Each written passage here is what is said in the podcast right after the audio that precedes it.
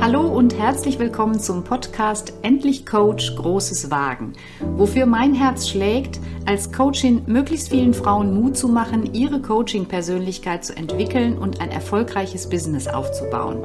Mein Podcast ist dein Business Buddy, der dir regelmäßig zuruft, du schaffst das, fang an, du bist gut, bleib dran, bald hast du dein Ziel erreicht, geh jetzt den ersten Schritt. Hol dir in diesem Podcast den Mut, den du brauchst, um Großes zu wagen. 10.30 Uhr Verabredung mit Juni, die mit den magischen Händen. Kurz vorher tragen zwei Männer vom Staff die Massageliege ins Haus. Ich sitze noch im Pavillon direkt am Wasser. Das Haus liegt etwas zurück im tropischen Garten und davon träume ich immer, wenn ich in Deutschland im grauen Winter irgendeinen Krimi gucke, nur weil der so schönes Lokalkolorit hat und du kannst dir denken, gerne tropisch. Wenn ich ins Haus komme, dann ist alles schon bereit leise Musik, der helle Vorhang zugezogen, die Tücher auf der Liege ausgebreitet. Ich tauche sofort ein in diese Atmosphäre der Ruhe und Entspannung, schon bevor es losgeht. Und jetzt auch nochmal wieder der Bezug zum Coaching. Wie empfängst du deine Coaches? Wenn du eine eigene Coaching-Praxis hast, wie ist die eingerichtet? Wie riecht es dort? Wie stehen die Stühle? Welche Blickrichtung hat dein Coachee? Gibt es vielleicht auch für die Augen Ruhepunkte im Raum? Ich arbeite überwiegend online, aber auch da finde ich es wichtig, für die richtige Atmosphäre zu sorgen.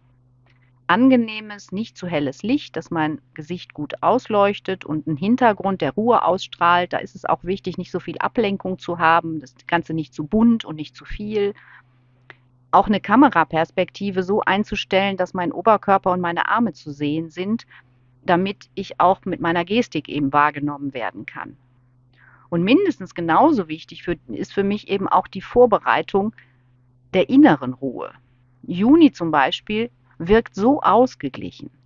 Sie legt für sich alles bereit, mischt das Öl mit einem Duft, reibt sich die Hände, damit sie warm sind, bevor sie mich berührt.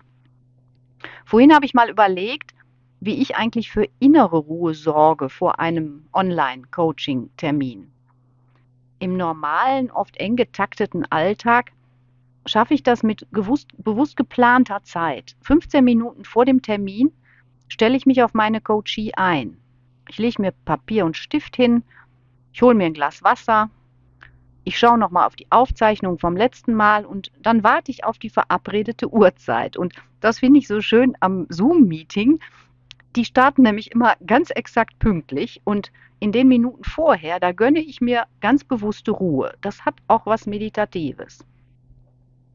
Und Ruhe ist dann auch im Gespräch wichtig. Dein Coachee braucht ebenfalls innere Ruhe, um überhaupt auf kluge Ideen zu kommen.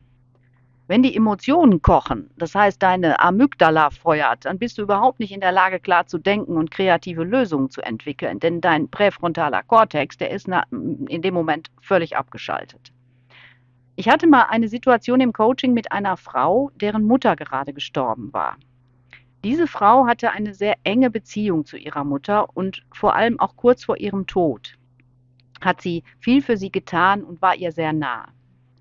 Und im Coaching wollte sie daran arbeiten, grundsätzlich im Alltag gelassener zu werden und auch ja diese Beziehung zu der Mutter in guter Erinnerung zu behalten, ohne dazu traurig zu sein und vor allen Dingen wollte sie nämlich auch lernen, positiver zu denken und ja insgesamt wieder Lebensfreude zu finden. Ich kann mich dann an ein Gespräch ganz besonders gut erinnern. Sie weinte ganz fürchterlich und ich merkte, dass sie überhaupt nicht in der Lage war zuzuhören. Also war es meine Aufgabe, erstmal dafür zu sorgen, dass sie sich beruhigt. Also haben wir zusammen geatmet. Eine ganze Weile. Ich habe es angeleitet, dass sie auf ihren Atem achtet, dass sie länger aus als einatmet. Ich habe alles angesagt, mitgemacht und nach kurzer Zeit war sie auch ruhig. Auch das ist wichtig im Coaching. Ich brauche meine innere Ruhe, um genau wahrzunehmen, was gerade abläuft. Und ich sorge dafür, dass bei meiner Coachie ebenfalls Ruhe einkehren kann. Man hat mir schon oft gesagt, dass ich Ruhe ausstrahle, aber so drauf wie Juni bin ich trotzdem nicht.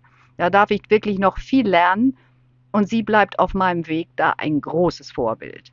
Für heute sage ich Tschüss und freue mich, wenn du bei der nächsten Folge wieder reinhörst. Du kannst dich natürlich jederzeit auf www.bettina-bergmann.de über meine Coachings und Programme informieren und eine Riesenfreude machst du mir, wenn du meinen Podcast bei Apple oder Spotify bewertest und ihn mit deinen Coaching-Kolleginnen teilst.